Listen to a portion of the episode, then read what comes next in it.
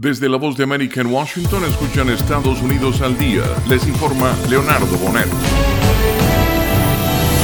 El diario Los Angeles Times despedirá a 94 empleados de la redacción, una cuarta parte de su personal, una cifra que es significativa pero menor a la que se temía, dijo el jefe del sindicato de periodistas. El anuncio se produce luego de que esa organización realizara un paro el pasado viernes para protestar contra los inminentes despidos en lo que representa el primer paro sindical de la redacción en los 143 años de historia del rotativo californiano. Los despidos y los retiros voluntarios han impactado a una amplia porción de la industria periodística en los últimos 12 meses.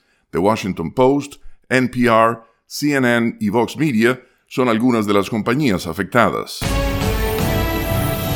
Scott Kirby, presidente ejecutivo de United Airlines, manifestó estar decepcionado por los continuos problemas de manufactura de Boeing que han obligado a mantener en tierra decenas de sus aviones y dijo que la aerolínea considerará alternativas a comprar una versión más grande del Boeing 737 MAX. El alto ejecutivo dijo que Boeing necesita tomar medidas realistas para recobrar su reputación. La aerolínea reveló el lunes que probablemente sufrirá pérdidas en los primeros tres meses del año debido a la orden de mantener en tierra sus aviones Boeing 737 MAX 9. United tiene 79 de esas aeronaves que los reguladores estadounidenses ordenaron mantener en tierra hace más de dos semanas, luego que el panel de un avión de Alaska Airlines se desprendiera en pleno vuelo.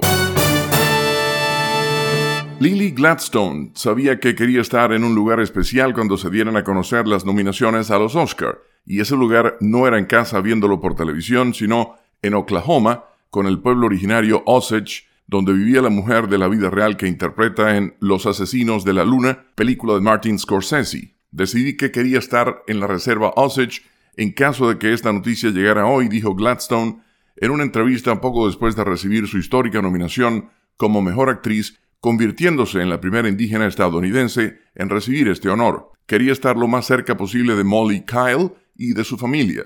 Los padres de Gladstone la llamaron por FaceTime mientras se anunciaban las nominaciones. Ella les pidió que no le mostraran la pantalla del televisor, sino que se concentraran en sus propios rostros. Y al cierre, Raw, el programa de lucha libre producido por World Wrestling Entertainment, empezará a transmitirse en Netflix desde el año próximo como parte de un enorme acuerdo de derechos por streaming con un valor que excede los 5 mil millones de dólares. TKO Group Holdings indicó en su presentación a las autoridades regulatorias que el acuerdo es por 10 años y que Netflix tendrá la opción de extenderlo por otros 10, pero también tendrá el derecho a retirarse del mismo al cabo de los primeros 5 años. Y hasta aquí Estados Unidos al día. Desde la voz de América en Washington les informó Leonardo Bonet.